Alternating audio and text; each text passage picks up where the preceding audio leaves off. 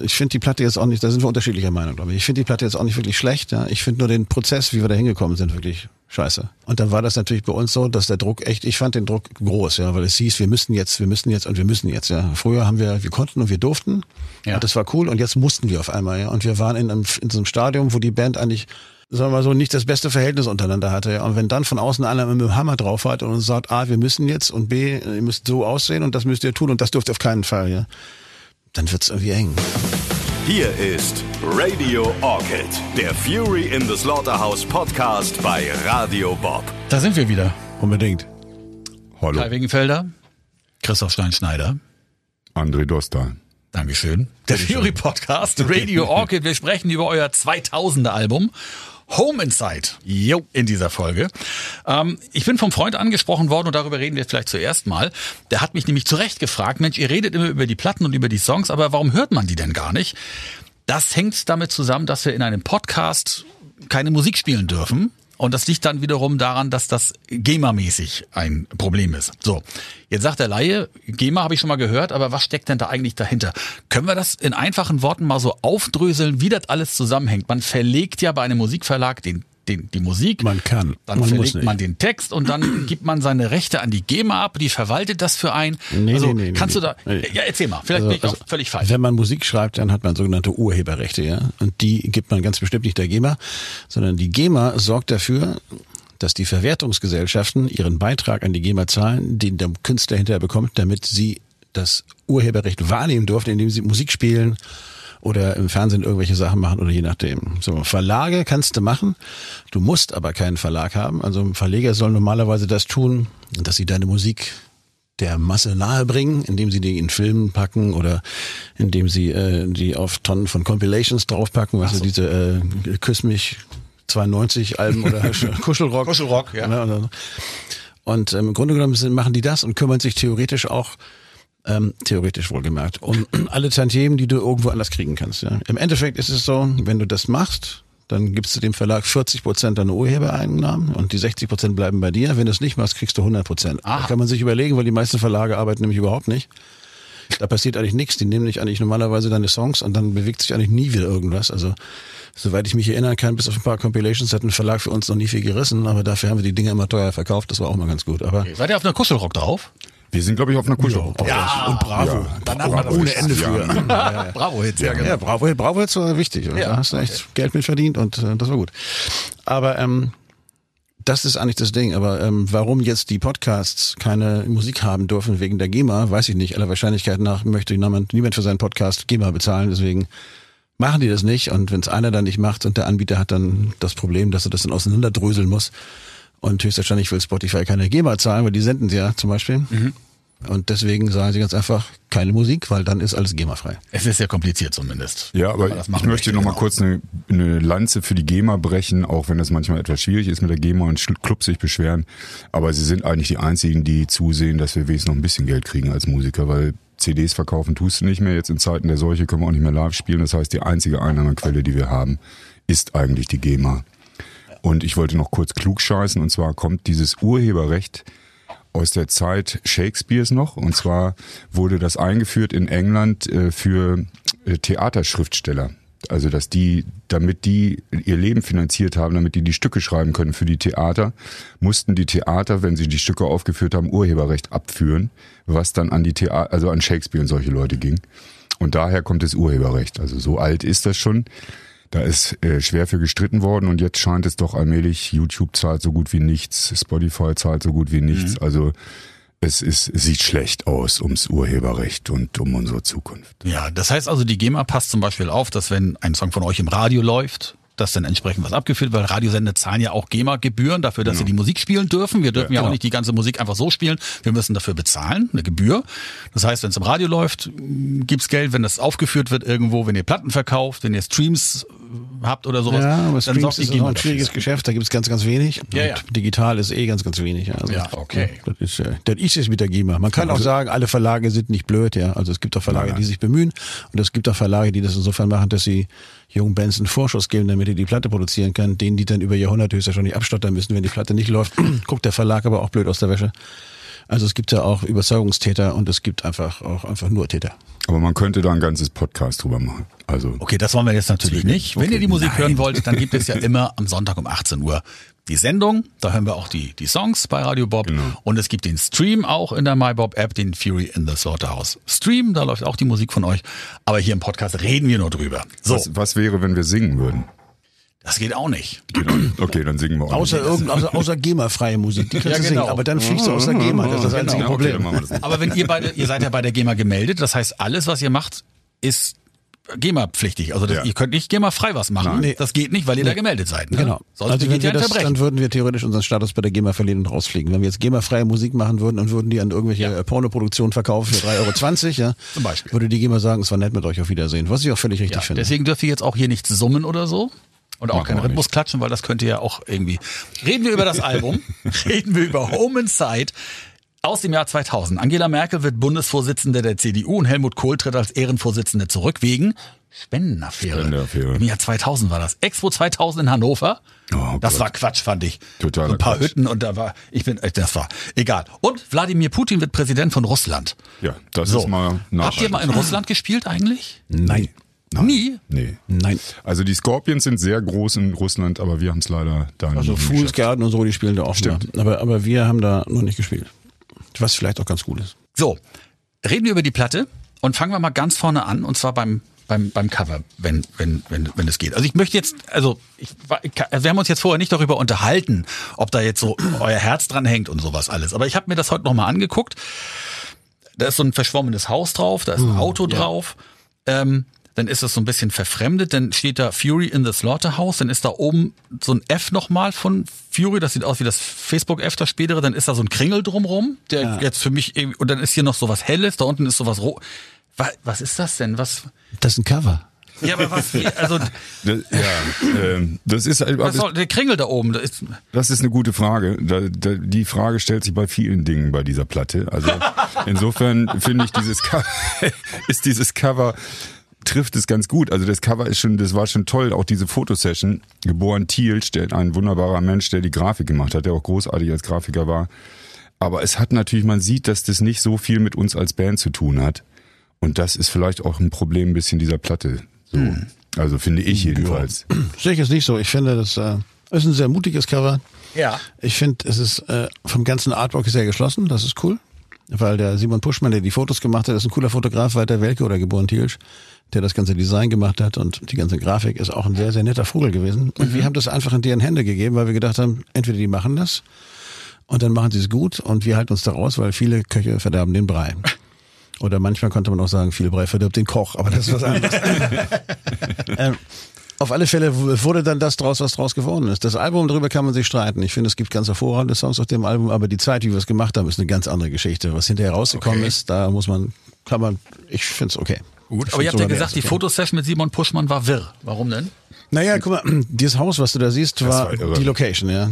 Und, und wir hatten keine Klamotten, sondern wir hatten die Größen abgegeben und die haben die Klamotten besorgt und wir wussten nicht, was kommt, ja. Aber wir haben, glaube ich, fast alle unsere Klamotten behalten, die sie für uns ausgesucht haben. Ich habe das immer noch, Super, Christoph hat das immer noch auf der Bühne. Wenn ich mit. Hanebüchner auf der Bühne sitze, habe ich immer noch die Klamotten, die ich zu der Fotosession gekriegt habe. Also ja, Das war so eine. Mischung aus, aus englischem Lord und Graf Dracula bei mir. Also das war schon, das wär, war echt spannend. Und die Klamotten passten aber wie Faust aufs Auge. Wir sahen echt alle ein bisschen komisch aus. Und, und Und die, dieser Platz war eben auch irre, weil das war irgendwie ein Schloss, also dreiflügeliges Schloss, riesengroß, aber völlig runtergekommen. Das hatte sich irgendein äh, Hamburger Banker Anfang des 19., äh, Anfang des 20. Jahrhunderts gebaut, da irgendwo hingestellt, konnte das aber dann nur 20 Jahre unterhalten und seitdem verfiel dieses Ding vor sich hin. Also es ist völlig runtergekommen und du hast sie immer komplett verlaufen. Wir sind natürlich viel rumgehangen und dann immer durch diese Bude und Ja. du wusstest überhaupt nicht, wo du bist und musstest auch mal ein bisschen aufpassen, wo du hintrittst, weil die Ja. Decken auch nicht mehr so richtig waren. Das war schon Und, abgefahren. und ein Großteil der Optik, das sieht man noch an den anderen Bildern, die da im Cover drin sind, liegt daran, dass Simon Puschmann mit einer riesengroßen Plattenlochkamera fotografiert hat, die uralt war, ja. Und deswegen sieht es so aus. Was So. ich aber cool fand. So leicht verschwommen und Und teilweise ist das leicht verschwommen, teilweise hast du, du hast nicht diese harte Digitalästhetik, die wir jetzt heutzutage Vintage, haben. sagt man ja heute. Ja, das war halt wirklich noch äh, Nee, das war mit Retro. Film, ja. Wir, wir gingen auf Film, mit Entwickeln und allem, was dazugehört. Aber es war eben auch, ähm, Ja, die ganze Session zu dieser Platte war schon kompliziert. Also wir haben aufgenommen in Jamaika, wir haben aufgenommen in Brüssel, wir haben aufgenommen in Hamburg, ich weiß gar nicht, haben wir noch irgendwo Ja, in aufgenommen? Köln und in Hannover. Ach genau, in Köln und Hannover haben wir auch noch aufgenommen. Wir haben Geld verbraten wie die Blödmänner. Also wenn wir in den letzten Folgen schon so ein bisschen über Größenwahn gesprochen haben, wurde das hier noch schlimmer? Ich weiß, Größenwahn ist das falsche Wort. Ich würde sagen, es ist Unfähigkeit. Ja, genau. Idiotie könnte man es auch nennen. Aber es war das erste Album für die große Plattenfirma Genau. EMI. Ihr seid ja von der SPV vom Indie-Label weg zur EMI. Und da musste die EMI erstmal äh, im Mutterland in, in England nachfragen, Genau, die ob mussten das erstmal in England geht, weil ihr wart so teuer. Ne? ob man den Deal überhaupt äh, machen darf, weil das war so ein Deal, da haben hinterher noch Leute gesagt, nachdem das unterschrieben war, wir würden äh, die EMI Arbeitsplätze kosten. da konnten wir nichts für. Der Bär hat den einfach ver- verhandelt. Ja. Euer Manager. Genau, das ist so ein Typ, der kann sich im Halbkreis aufstellen. Und dann macht er die Dinge da klar, hat er dann klar gemacht. Und ich weiß nicht, wie er es gemacht hat, aber er hat es irgendwie gemacht. Und das war, war eine horrende Summe und die haben es unterschrieben. Also Helmut Fest, seine Zeichens, hat es unterschrieben. Das war für uns, äh, wir waren ja vorher bei Manfred Schütz, das war immer die Schützenscheibe, wenn wir eine Platte gemacht haben. Und dann war Helmut Fest war es dann die Festplatte. okay, also von der klar. Schützenscheibe zur Festplatte sind wir gewandert. Und ähm, ja, das war ein bisschen komisch. Es ist auch nicht so, dass es, glaube ich, wirklich gut war für die Band, äh, so, so einen Deal zu machen. Aber das wussten wir in dem Moment noch nicht. Verdient haben eigentlich im Grunde genommen nicht wir da dran, sondern 20 Prozent erstmal von der Unterzeichnungssumme gehen ins Management und dann Und die Anwälte, die die da Anwälte und äh, die haben, glaube ich, am meisten verdient. Ihr habt gesagt, die teuerste Fury-Produktion ever. Was, was heißt das denn? Was ist denn so teuer an so einer Produktion? Wenn das anderthalb Jahre dauert und du in Hannover mit dem ersten Produzenten anfängst, dann wechselst du nach Köln mit dem zweiten Produzenten, dann Stimmt. gehst du nach Köln mit zu, zu, zu, zu John. Caffrey, ja, dem toten Hosenproduzent ins Dirk-Studio und stellst fest, ach, das ist auch nicht so geil. Dann nimmst du wieder den anderen Herrn aus Köln und fliegst mit dem nach Jamaika und machst zwei Wochen lang Jamaika bei Burning Spear im Studio und denkst dir, ja, ist cool, haben wir auch eine Nummer gemacht. Dann kommst du nach Hause und denkst dir, ey, scheiße, ich habe keine Lust mehr. Und dann kommt aber der Manager und sagt, nee, pass auf, jetzt geht ihr nach Hamburg zu Franz Plaza und macht die Platte. Und dann machst du zweieinhalb Monate in Hamburg die Platte zu Ende. Ja, aber vorher waren wir noch drei Wochen in Brüssel mit Ach, Plaza. in Brüssel waren wir auch noch mit Plaza vorher. Stimmt, ich vergaß, im ICP-Studio. Aber ihr habt doch sonst immer sehr straff produziert und ihr wusstet Ich doch auch, wie weiß das funktioniert. Warum ist das denn jetzt hier so ausgeartet dann? Weil, ich weiß es auch nicht. Also, Ich glaube, der Druck war groß, aber auch. total bekloppt. Also wirklich, ja, ich glaube auch. Also einmal dieses, äh, ja, mit diesem riesen, mit diesem riesen Budget im Rücken, ähm, dem Druck äh, dieser riesen Plattenfirma und dann auch ähm, Singles, Singles, Singles und dem Manager, der sagte, ihr müsst aber aktuell klingen, ihr dürft nicht klingen so oldschool wie früher und wir waren einfach auch nicht stark genug untereinander und miteinander, dass wir hätten sagen können, nee, wir machen das jetzt so oder so, sondern wir haben uns da ganz schön, glaube ich, auch treiben lassen einfach. Ja, wir waren auch nicht einer Meinung. Also, Wir waren nicht einer Meinung und am Ende ist da eine Platte bei rausgekommen, die wirklich auch, da sind schöne Stücke drauf, das was Kai sagt, aber eigentlich ist es ein halbgares Produkt geworden für unglaublich viel Geld. Und ja, das hat so ein bisschen was, ich weiß auch nicht, von äh, Geld ist halt auch nicht das Beste, was dir passieren kann. das ist immer so, das ist, ein- da muss man halt gucken. Also zum Beispiel die Kritiker-Lieblingsplatte ist definitiv diese da, ja. Also das ist die Ehrlich? Platte. Ich ja, kenn keinen. Ja, das ist da. Wir haben die Pressekonferenz gemacht irgendwie und die haben es alle gefeiert. Ja. Das war äh, komisch. Das war auch die Platte mit den meisten Radioansätzen. Und das war schon, das war schon super. Also und ich finde die Platte jetzt auch nicht, da sind wir unterschiedlicher Meinung, glaube ich. Ich finde die Platte jetzt auch nicht wirklich schlecht. Ja. Ich finde nur den Prozess, wie wir da hingekommen sind, wirklich scheiße. Und was ich halt auch sage, ist, dieser, dieser Deal, den wir gemacht haben, basiert darauf, dass der Bär den verkauft hat, die könnten das Geld durch Singles wieder reinholen, ja. Und dann war das natürlich bei uns so, dass der Druck echt, ich fand den Druck groß, ja, weil es hieß, wir müssen jetzt, wir müssen jetzt und wir müssen jetzt, ja. Früher haben wir, wir konnten und wir durften. Ja. Und das war cool und jetzt mussten wir auf einmal, ja. Und wir waren in, einem, in so einem Stadium, wo die Band eigentlich sagen wir mal so, nicht das beste Verhältnis untereinander hatte. Ja. Und wenn dann von außen einer mit dem Hammer drauf hat und uns sagt, A, wir müssen jetzt und B, ihr müsst so aussehen und das müsst ihr tun und das dürft ihr auf keinen Fall, ja dann wird's irgendwie eng. Und dann, dann hat uns John Caffrey dann irgendwie auch irgendwo so nach drei Tagen gesagt, ach, wisst ihr was, das ist mir zu anstrengend, so ungefähr. Hat er zwar nicht gesagt, er ist morgens zu mir zum Kaffee gekommen, hat gesagt, er kann das nicht weitermachen, da gibt's ein paar Sachen und wie, und da gibt's auch einen Menschen in der Kapelle, mit dem kann er nicht arbeiten. Das, macht Das ihn war einer der. Produzenten? Ja, genau. Ja, John Caffrey, der hat die Tosen Noten früher produziert. Und ähm, Wir brauchen immer die toten Hosenproduzenten, haben wir aufgebaut. wir verbrauchen die immer.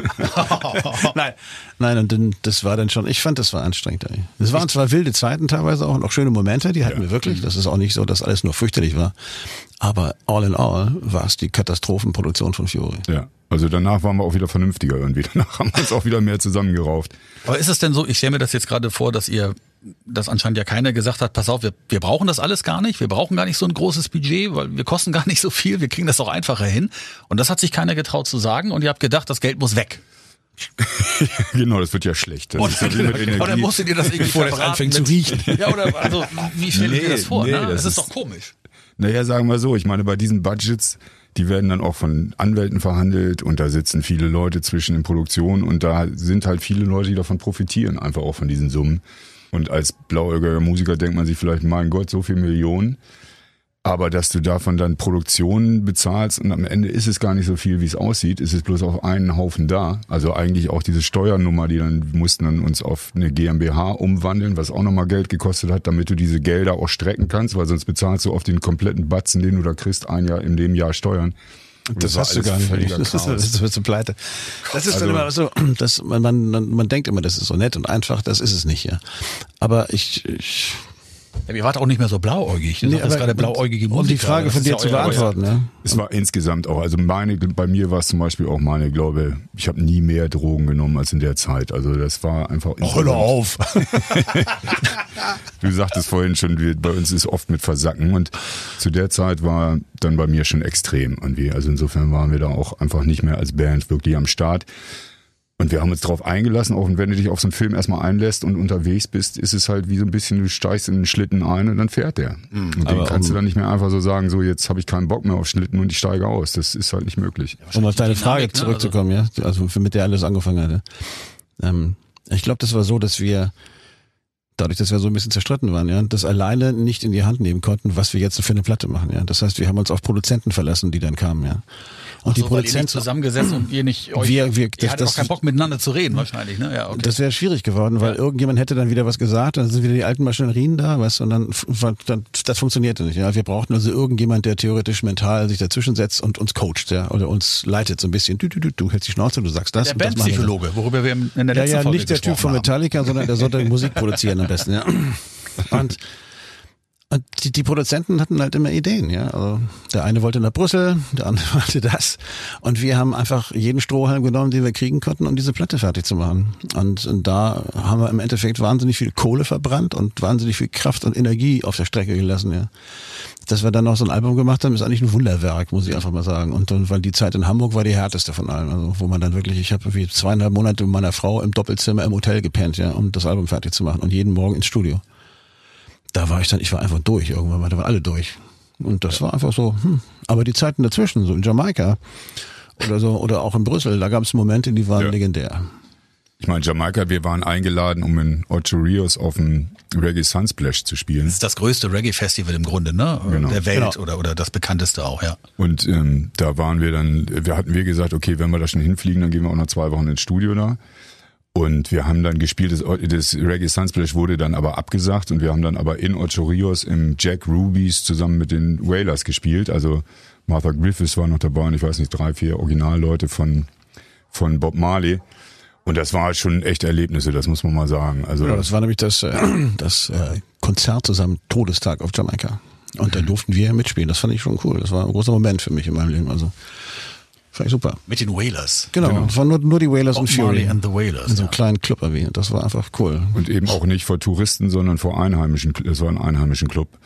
Und ich, ich weiß noch, das war ganz lustig, weil natürlich wir mit unserer Musik sind ja nun nicht so richtig Reggae-affin. Und ich weiß noch, dass mich große weiße Augen anguckten und man so das Gefühl hat, da standen große Fragezeichen, als wir anfingen. Und dann kam aber Martha Griffiths auf die Bühne und erzählte, wir, die sind extra aus Deutschland, jetzt reißt euch mal zusammen und hört euch das mal an. Und mir fiel dann irgendwann ein zu erklären, dass bei uns war gerade Winter, war gerade minus 20 Grad, dass wir deswegen so schnelle Musik machen, weil wenn wir das nicht machen würden, würden wir erfrieren auf der Straße. Und das haben alle verstanden. Und dann haben wir noch eine, eine Country-Version von, von No Woman, No Cry. gespielt mit Eine Mandoline. Country-Version. Mit Ja, ja. Oh, Mandoline ist und ja- allem. Hätte auch in die Hose gehen können. Hätte in die Hose gehen können. Aber weißt du was? Die waren so bekifft, denen wäre das auch egal. Aber damit hatten wir gewonnen. Also es gab dann Social Smoke, was es da normalerweise nicht gibt. Also man darf auch mal an einer fremden Tüte ziehen. Und insofern war das schon sehr spannend. Dieses, die, also die gerade in dem Club und der Strom kam von einem alten Treckermotor, wo ja einer immer neben stand mit so einem Stock und geguckt hat, ob da noch Sprit drin ist in der Kiste. Und das war schon, das war Abenteuer. Und ihr habt auch aufgenommen dort. Genau. Ja. Ganz nebenbei. noch. Studio One. Genau, das ist äh, der, der lokale Radiosender, das Studio von Burning Spear. Und da haben wir theoretisch, wir haben versucht, Songs aufzunehmen. Aber das hat dann auch wieder nicht hingehauen, Nicht so wirklich. richtig. Burning Spear auch einer der größten Stars da auf der Insel. Ja. Der größten Reggae-Stars. Habt ihr da auch eure Sachen verreggaet? Nee, Oder habt ihr wir haben, eure wir haben Sachen eine, eine, eine Nummer geschrieben, also mal so meine, meine, meine Privatnummer, Enemy Mine, die, ähm, die ist ein Reggae. Da habe ich auch den Text da geschrieben. Und das Tattoo gezeichnet, was ich mir dann verpasst habe, als ich wieder zu Hause war, weil es dann meins war, zu dem Song. Aber es, ja, nee, alles gut. Ich wollte gerade. Was für ein Tattoo denn? Also Meins, mein persönliches Tattoo. Das kann ich, du, das ist, äh, kann ich dir jetzt nicht erklären. Ach so, nein, ich dachte, Soll ich mich jetzt ist- ausziehen, nein, mein ich Freund? dachte, Du sagst, es ist ein Delfin, der in den Mond springt oder irgendwie Also, so. was- so ein Scheiß würde ich mir nicht tätowieren lassen. Delfine sind aus. Genau. Oder so ein Nein, Unendlichkeitszeichen oder so ein Pusteblumendinger, die so wegfliegen. Genau, oder irgend so eine keltische, hast nicht gesehen? ja, genau. Alles Also Fotzen gut, also- außer Mutti auf die Stirn. Ja.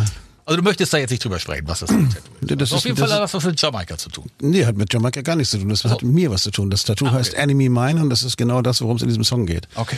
Und das habe ich mir dann irgendwann mal in der Nähe von Christoph, seinem Zuhause, wo ich dann öfters mal war, habe ich mir das stechen lassen von so einem Typen, der da gelegentlich mal da war, ein sehr guter Tätowierer und der hat das gemacht. Bernardo, ja. Genau. Habt ihr die, die, ähm, die Musik verstanden? Also das, was, was den, was den Reggae ausmacht, kann man das? Äh, nimmt, nimmt man das so auf, wenn man da ist auf Jamaika? Ich habe eigentlich seitdem ich 16 bin oder 15 bin Reggae gehört. Ja, ich Ich hatte so mit, mit John Peels Music, da gab's immer so, da kamen die ersten wilden Sachen, Linton Quasi Johnson und so. Ja. Also das mochte ich immer sehr gerne und vor allen Dingen diese ganzen wirklich klassischen Big Youth und so, also jetzt nicht hier UB40, sondern Roots die, die halt, Original, die Originalgeschichten Ja, ja. und, und Dubs und so. Und das fand ich immer sehr schön und deswegen mochte ich das immer. Also das Gefühl dafür, das hatte ich schon, glaube ich. Und wenn Mhm. ich das mal nicht hatte, dann bin ich zu Christoph gegangen, der hat immer was, dann habe ich das gekriegt. genau. Was sagt der Reggae-Musiker, wenn das krass aus ist? Macht die langweilige Musik aus. Ja, weil viele immer sagen, so Reggae, das ist ja immer nur die Gitarre, ne, in der Synkope, zack, und das war's. Ich, ich finde Reggae und und, ich und alle mag, Songs fangen an mit. so. Aber so einfach ist es ja nicht. Und- nee, und ich ja sag das dir aber- Gefühl, was dahinter steckt. aber in Jamaika ist es tatsächlich so, da wir waren dann natürlich in so einem All-Inclusive-Hotel untergebracht, aber wirklich, du hast 24 Stunden am Tag hast du diesen Groove gehört, überall. und den Geruch in der Nase gehabt. Und den Geruch in der auch. Ja, Nase mhm. gehabt, also schneller als Bier hattest du was zu rauchen.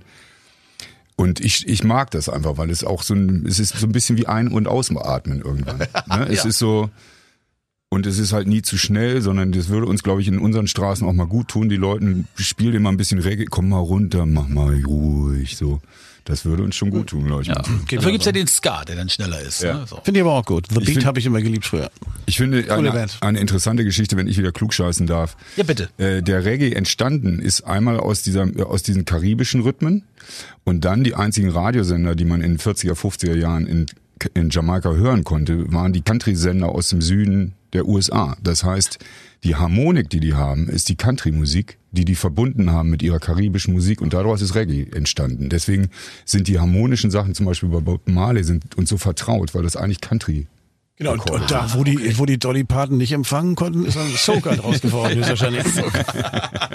Grenada, das war zu weit weg, da machen sie Soca. Und es ist so eine arme, ausgebeutete Insel, es ist so bitter, das zu sehen, eben auch die Armut, die da herrscht und äh, Jumbo, also das ist das Mallorca der Amerikaner, aber es ist halt so unfassbar. Und die, die, die, wenn du in den Supermarkt gehst, die Milch, die du kaufst, kommt aus den USA. Das heißt, die können sich, also es ist irre, wenn du es dir leisten kannst, da hinzufliegen, dann hast du mehr als die mit so einer achtköpfigen Familie im ganzen Jahr haben. Das ist nicht richtig. Ja, das war da, da, wo wir gewohnt haben, war das Crack-Zentrum von Jamaika. Da sind so ein paar Leute rumgelaufen. Das war kein Spaß mehr. Auch zwischen uns, also und dem Hotel und, und dem, dem Studio oder dem, der Flat, wo, wo Produzent und Olli ge- gepennt haben. Da standen immer so drei Leute in der Straßenbahn, an wollte ich gerade sagen, an der Straße, und die haben immer Badelatschen, Heroin und Crack und ihre Tochter verkauft. Und dann Wie kommen wir denn vor- jetzt von der Armut da zu eurem Größenwahn wieder zurück? Ja, das ist eine gute Frage. Das hat sich dann relativiert irgendwie. manchmal muss man die Sachen offen lassen. Ich weiß ist das nicht. die, die einzige Podcast-Folge, in der wir eine kurze Pause machen. Ja, genau. Wir atmen jetzt mal Wir alle sind, durch. wir sind gleich wieder da. Ja, das, stimmt. Also ich meine, insofern ist das schon schlüssig dann, dieses ganze Album, weil es natürlich tatsächlich so ist. Es gab so lustige Geschichten. Also zum Beispiel, wir haben dann, weil es in, U- äh, in Jamaika kriegst du nur eine Sorte Gitarrenverstärker und zwar ist das der Jazz Chorus, Roland Jazz Chorus Transistorverstärker. Wir mögen aber gerne Röhrenverstärker. Das heißt, wir haben einen Großteil unseres Equipments nach Jamaika rübergeflogen mit. Das war aber nun so, dass man dafür ein Kanet ausfüllen musste. Da musstest du jede Schraube aufschreiben. So, ja. Und das wurde dann bei der Einreise kontrolliert und die haben ihre eigene Liste gemacht. Und als wir wieder ausreisen wollten, haben die ihre eigene Liste nicht mehr gefunden, wo sie hätten kontrollieren können, ob wir das Zeug, was wir mitnehmen, da auch mit reingeführt haben.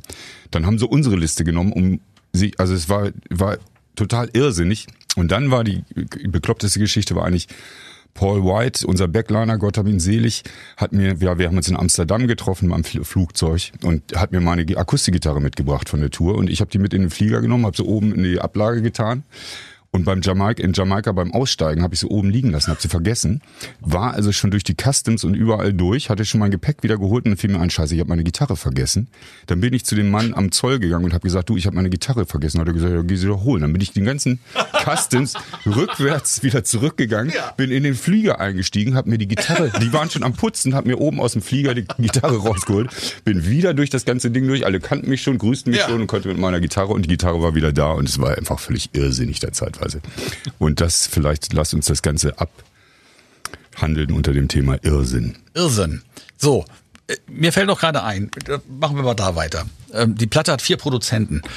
Macht da jeder Produzent so wie er das will oder müssen die sich untereinander verständigen, damit das nachher auch so ein bisschen einheitlich klingt auf so einer Platte? Nee, die Sachlage ist so, jeder Produzent hat angefangen und dann wurde es entweder von uns beendet oder von ihm, nur der letzte hat es durchgezogen. Ach so. Genau. Alle anderen haben wir theoretisch, entweder wurden wir vor die Tür gesetzt, wie bei John Caffrey, oder wir haben gesagt, das wird nichts. Was war denn das Problem? Ihr habt euch nicht vertragen. Ja. Musikalische Differenzen. Sagen wir mal so, wir hatten, das, wir hatten das Gefühl, wir haben gedacht, mit Jens Krause haben wir ganz viele schöne Alben gemacht, irgendwie das probieren wir jetzt, vielleicht kriegt der uns wieder irgendwie so zusammen, ja. Hat er aber nicht. Und musikalisch gesehen war das dann auch so, dass das für uns, nee, das war es jetzt nicht. Ja. Und dann kam Paule und äh, das war spaßig und wir hatten das auch nett und so und ein bisschen in Königsforst und dann ab nach Jamaika. Aber da ist nichts bei rausgekommen. Und da passierte einfach so, wir hatten, wir haben eigentlich nicht einen einzigen fertigen Song mit nach Hause gebracht. Ja. Und äh, bei John Caffrey haben wir aufgebaut, ja, und am zweiten Tag, nachdem wir aufgebaut haben und Giro festgestellt hat, dass er nicht weiß, was er da machen soll, ja, hat John Caffrey die Produktion beendet, hat er gesagt, auf Wiedersehen. Und dann kam Plaza. Und Plaza hat dann mit Bär, glaube ich, einen Deal gemacht. Ja. Ich möchte nicht wissen, was Bär dem auf den Tisch gelegt hat, so ungefähr, und gesagt, du ziehst das jetzt durch und dann kommt die Platte raus. Ja, sonst gibt's Ärger mit der Emi. Franz Plaza, der Produzent von Selig auch. Und genau, Selig genau, und echt, echt, war gerade, hat er so ja, gerade genau. durchgezogen und irgendwie einer so, so und dann, das war jetzt nicht unsere erste Wahl, auf den wären wir noch nicht mal gekommen, aber Bär hat gesagt, also, der macht's jetzt und Schnauze halten und jetzt müssen wir die Platte machen, ja. Und manchmal wir blöd irgendwie. Ja. Na, hat das gemacht, ja. Das hat lange gedauert und es war schwierig. Der war dann auch manchmal nicht da. Wir waren manchmal, doch, ich war immer da. Ja. Ich war auch mal da. Ich bin jeden Tag von kurz vor Hannover nach Hamburg gefahren. Ja, außer die Abende, wo du in Hamburg dann geblieben bist. Ja gut, stimmt. Da gab's dann, da gab's dann so junge, da gab's dann so junge Techno-Produzenten in diesem Studio, wo dann äh, gelegentlich das ein oder andere Pilchen auch auftauchte. Wie gesagt, ich, es war, es war eine schlimme Zeit und wir haben sie überlebt, glücklicherweise. Und wir wären jetzt nicht da, wo wir sind, wenn wir sie nicht gehabt hätten. Aber ob man sie unbedingt gebraucht hätte, ist nee. eine andere Frage. Ist das denn immer, wenn das dann immer hinterher heißt Produzent und ausführender Produzent? Ist dann Franz Plaza so der ausführende Produzent gewesen, der das am Ende alles zusammengeflickt hat, oder? Der war der Produzent, da gab es keinen ausführenden Produzent. Ja, okay. Der war auch Personalunion und auch noch verantwortlich. Ja. Den ganzen anderen Rest haben wir weggeschmissen. Ich glaube, auf irgendeiner B-Seitenplatte, ne, ist, ist die eine Nummer. Also Redemption Song haben wir irgendwo drauf gebracht. Stimmt, Redemption Song. Oh. Und dann haben wir President, President, genau, Brown. President Brown. Also die, es gibt so ein paar Sachen aus Jamaika, die wir hinterher veröffentlicht haben, die auch ganz gut sind. Also die Redemption Song Version von meinem Bruder und mir, das ist so eine Live-Version aus dem Studio. Die ist echt ganz schön und President Brown ist einfach, das ist so ein, so ein Toaster aus, aus, aus Jamaika. Und der, äh, ich weiß gar nicht, wie die Nummer hieß. Different. different ah, genau. different. different. Ah, oh, different. Ah, das ist cool. Der Typ ist cool. Ich habe jetzt normalerweise sitzen wir woanders und dann sitzt ihr mir gegenüber Heute sitzt ihr links und rechts von mir. Ich muss mich ständig Stimmt, hier links und rechts hier zu euch umdrehen. Das ist wirklich anstrengend. Ja, ich langsam Schleudertrauma ja. hier. Ähm, Entschuldigung. Und ihr habt, ihr habt auf der Platte auch äh, einen Rap-Part und zwar von jemandem von Grandmaster Flash, eine jo, der, der bekanntesten äh, Hip-Hop-Formationen überhaupt aus äh, den 80ern. Genau. Und äh, der Song sollte dann die Titelmusik werden ja, man zu einem ganz neuen TV-Format. Genau. Also Scorpio von Grandmaster Flash hat bei Are You Real hat den, den Rap-Part übernommen, was auch sehr cool war. Und ähm, dann kam, war der Song kam raus als erste Single und dann gab es eine Anfrage von RTL, glaube ich, die, hätten jetzt ein neues Format und würden gerne das, äh, den Song als Titelsong haben. Ja. Haben wir gesagt, das finden wir super, aber wir müssen diese Zeile ändern mit dem Fernsehen, wo das Fernsehen so schlecht bei wegkommt. Dann haben wir gesagt, nee, sorry, aber darum geht's ja genau, das Ding, dann, dann lieber nicht. Ja. Und dann haben sie gesagt, nee, nee, dann lieber nicht. Ja. Und dann haben wir gedacht, das ist so gut. Und dann kam die Show raus und sie hieß Big Brother. dann haben wir uns gedacht, fucking hell, da hätten wir das Geld wieder reinholen können für die Platte. Mist. Aber auf der anderen Seite waren wir glücklich, weil wir fanden das nicht unser Format. Und wir wollten da eigentlich auch. Wir hätten uns wahrscheinlich unseren Kopf da nicht helfen. Wenn wir gewusst hätten, was es ist, sowieso nicht. Also insofern, man kennt uns ja. Ihr wärt ja dann in einer Reihe gewesen mit, mit Jürgen und Slatko und diesen Leuten, die dann da so diese Party-Ballermann-Musik Wow. gemacht haben. Ne? Nee, nee, wir hätten nur die Titelmelodie für die, für die Show gemacht. Ja, aber ihr hättet dann ja mit dem Song und mit den ganzen anderen zusammen wahrscheinlich auch. Wären wir bestimmt irgendwo aufgetaucht. Also ich wäre glaube dann in einen nicht, Topf geworfen worden. Das glaube ich nicht. Weil der Song hat ja nichts damit zu tun. Also der Song ist wirklich, das ist anders. Ja. ich habe das nicht einmal gesehen. Ich weiß nicht, ich gucke mir sowas nicht, ich mag das nicht. Doch, das habe ich damals, die erste Staffel habe ich geguckt mit, mit Harry hier noch hier aus, aus, aus Kappeln und so und Mit dem Blues Harry, ne? mit, genau, ja, Ja, mit Harry, den, ja, den genau. Kollegen habe ich auch mal getroffen, ein, zwei Mal. genau. Netter Mensch. Hat nicht funktioniert, war gut so. Wir waren ja unter anderem auch in Belgien im ICP-Studio in Brüssel. Ja. Jo, mit Franz Plaza Mit natürlich. Franz Plaza dann, unserem endgültigen Produzenten. Und ähm, einer der Höhepunkte war das Champions League-Finale zwischen, Bayern München und Manchester United. Und ich sprach ja vorhin schon von unserem Backliner, Göttin hab ihn selig, der mir die Gitarre in Amsterdam überreicht hat, der auch mit im Studio war, um sich um unsere Instrumente zu kümmern. Mr. Paul White. Paul White aus Average in England. Und äh, Bayern führte 1-0 bis zur 90. Minute 90. ungefähr. Minute. Dann kam die, dann, da, es gab keine Nachspielzeit. Ähm, nee, bis zur 8. Also das Spiel hatte, wurde ein bisschen länger, ne? also 89. Minute oder so. 1-0 für Bayern und mein Bruder, also das Prinzip ist, wir haben alle gewettet vorher. Und wir haben alle gewettet, dass Bayern gewinnt, ja. Und jeder hat einen Zehner gesetzt und, Und auch Paul- Paul White hat Zehner gesetzt, aber auf Manchester United, das Arschloch, ja.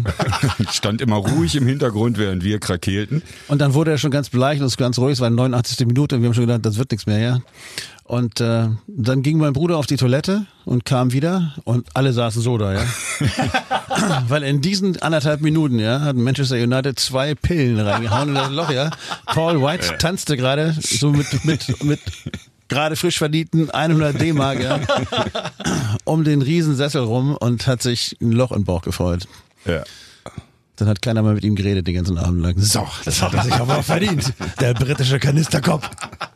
Aber wir haben ihn geliebt. Er ist leider, er ist leider nicht mehr bei uns. Er ist leider gestorben vor schon ganz schön langer Zeit. Aha. Aber ihr seid mit dem Hamburger Produzenten nach Brüssel gegangen? Das Ja. auch Ja, das ist ein tolles Studio. Also dieses ICP-Studio in Brüssel ist einfach, war zu der Zeit auf jeden Fall eins der großartigsten Studios in Europa, muss man sagen. Also sowohl was die Räumlichkeiten anging, als auch was das Equipment. Die hatten ein Lager da, da war jede verdammte Gitarre, die du dir vorstellen kannst, jedes verdammte Effektgerät, jeder Verstärker, alles. Also das Selbst die Studio kleinen Tretminen von Boss oder so, da konntest du. Das war echt toll. Also ins- insofern war das schon, das war eine, auch eine gute Zeit da eigentlich. Da waren wir das auch, war sehr spannend. waren wir auch produktiv und da haben wir auch eigentlich den größten Teil von der Platte gemacht. Und dann wurde in Hamburg gebastelt. Und die hatten so ein. Das Studio war theoretisch im Hinterhof und vorne das linke Haus war so ein richtig schönes, altes, klassisches Brüsseler Fünf-Stockwerke-Haus. Ja. Und die ganzen Wohnungen da drin waren alles die Wohnungen für die Künstler. Also ich hatte, glaube ich, eine 80 Quadratmeter hohe Decken, super eingerichtete, schön auf alt, auf richtigstes Stil. Ja. Also Ja. Hatte ich und meine Wohnung, meine Frau war auch mit dabei. Irgendwie. Das war schon echt der Kracher. Und ich weiß so genau, wie mein Bruder vor dem Mikrofon von 1938 oder 42 stand. Das ist das alte Goebbels-Teil, da war noch das Hakenkreuz dran. Ja, ja, ja, immer wenn er sprach immer so und wenn er drauf, ja, man möchte mir sagen, Freunde letztes Jahr. und. Ja, das kann ich aber jetzt nicht so singen, das geht ja nicht so. Da ging das immer ab. Ein Schwachsinn war das. Nee, das war toll da. Also das war Aber da haben, wir, da haben wir Sachen aufgenommen, die wir behalten haben. Und das ist, also das war das erste Mal, dass, ähm, dass wir das Gefühl hatten, jetzt, ist, jetzt kommt produktiv was um die Ecke. Wir mussten dann nur gehen, wir hätten auch bleiben können, weil eigentlich war das, ging es gerade ganz gut los da. Und das wäre vielleicht auch ganz schön geworden, aber wir haben dann den Rest wirklich in zweieinhalb Monaten in Hamburg im Homestudio, vielleicht heißt die Platte auch deswegen Home Inside, ich weiß nicht genau, haben wir die dann nach Hause gefahren und das war einfach wirklich eine anstrengende Zeit. Das war so, fehlte nur noch eine Stechuhr, ja. Ich habe ja schon erzählt vorhin, dass ich irgendwie zwei Monate in einem Hotel gewohnt habe, ein kleines Doppelzimmer mit meiner Frau. Wir waren da gerade frisch zusammen und das war einfach, ähm, das war einfach anstrengend. Ja. Das war für den Produzenten anstrengend, das war für uns anstrengend. Und als das Ding dann irgendwann mal fertig war, haben wir alle drei Kreuze gemacht. Aber ihr habt den Termin eingehalten, den ihr vereinbart habt vorher oder habt ihr das immer wir verschoben? haben, oder? Ja, ich würde mal sagen, wir haben ihn eingehalten. Wir haben ihn dann auch festgelegt und haben ihn dann eingehalten. Ja, und besonders das, wenn man dann diesen Deal hatte mit EMI, die erste, erste Veröffentlichung für die EMI. Bei der EMI war dann das Problem, dass Helmut C. Fest, der uns eingekauft hatte, ich glaube, einen Monat nach Vertragsunterzeichnung die Firma verlassen hat und der nächste Chef kam, so dass wir natürlich eigentlich nur noch eine Altlast waren. Und dann kommen wir mit dieser Platte um die Ecke. Das war, aber es war, wie es war. Ich habe gerade mal geguckt, Home Inside, das erste Album für die große EMI Elektrola, Platz 9 in Deutschland, 13 Wochen. Wart ihr zufrieden, war die EMI zufrieden? Ich glaube beide nicht. Hm. Ich glaube beide nicht. Ich habe keine Ahnung, also bei die EMI kann nicht zufrieden gewesen sein. Die hat sich mir sicher mehr versprochen, weil das letzte Album, also die Home Inside ist auch nicht Gold geworden. Die war, glaube ich, dann auch zu dem Zeitpunkt haben sie dann irgendwann mal angefangen, die ganzen Goldgeschichten umzustellen, weil die Plattenverkäufe sind die eh zurückgegangen. Und das letzte Album war halt eine 3, ja, also eigentlich eine 2 gewesen und hat, glaube ich, irgendwie 220.000 Einheiten in der ersten Woche verkloppt. Also das war eine andere Situation. Also das, was die interessiert haben, nur befasst natürlich nicht mehr, aber und das war jetzt, äh, glaube ich, nicht das, was sie gedacht haben. Die Single hat gut funktioniert, ja. Und äh, aber wir haben ja nicht Big Brother gemacht. Hätten wir das gemacht, wären die glücklich gewesen mit uns. ja, das stimmt. Aber ich frage am Ende ja sowieso immer, so welchen Stellenwert das Album für euch heute hat. Jetzt habt ihr die ganze Zeit immer schon zu verstehen gegeben, dass das nicht eure Lieblingsplatte ist. Aber jetzt mit dem Abstand da drauf geguckt, sind schöne Songs drauf, habt ihr schon gesagt. Wie seht ihr Home Inside heute? Es war nötig. Ja, vielleicht war es nötig, um zu begreifen, was man nicht machen sollte. Es gibt doch einige Sachen, die werden nie wiederkommen. Die höchste Telefonrechnung meines Lebens. Ich habe 3500 Euro Telefonkosten gehabt innerhalb von, innerhalb von zehn Tagen. Mhm. Warum das? Ja, weil ich war auf Jamaika, meine Frau war auf Kuba. Ach so. und wir waren total frisch verliebt und haben uns irgendwie 1,50 Meter lange Faxe geschrieben und so. Und dann haben wir einfach miteinander telefoniert. Und damals gab's das noch nicht so wie heute mit äh, Handy und äh, oder, oder Skype oder sonst was. Nee, nee. Hotelkosten. Das war dann auf dem Hoteltelefon drauf. Oh, Heidewitzka, sag ich dir. Da ging was ab. Aber Christoph, nochmal an dich die Frage, so, das Album. Ja, wie gesagt, ich habe viel gelernt in der Zeit. Ähm, auch darüber, dass man äh, seinen Drogenkonsum doch bisschen einschränken sollte. Also das war, wie gesagt, meine schlimmste Phase vielleicht. Aber ich habe es überlebt und ähm, ja, manchmal muss man durch, durch Dreck durchgehen, um hinterher zu wissen, was schön ist und was nicht. Und das, ich glaube, das ist das Ergebnis dieser Platte für mich auf jeden Fall. Habt ihr daraus gelernt? Weil zwei Jahre später kam The Color Fury, auch wieder für die EMI. Darüber sprechen wir in der nächsten Folge. Aber habt ihr dann in der Zeit ähm, eure Erfahrungen irgendwie? Na, wir haben ja schon mal angefangen zu buddeln, würde ich sagen. Irgendwie. Und dann sind wir dann irgendwann mit dem Kopf auch mal aus der Erde rausgekommen, mhm. um dann mit einem mit dem 180 Grad Dreh wieder reinzubuddeln. Die Regenwürmer bei der Arbeit. Nein, ähm, ich glaube, aber so ein Ding haben wir uns nie wieder geleistet. Bei Color, bei Color of Fury war halt von, hatten wir von vornherein eine gemeinsame Idee, was die ja. Platte werden soll, wie sie wie sie konzeptioniert ist.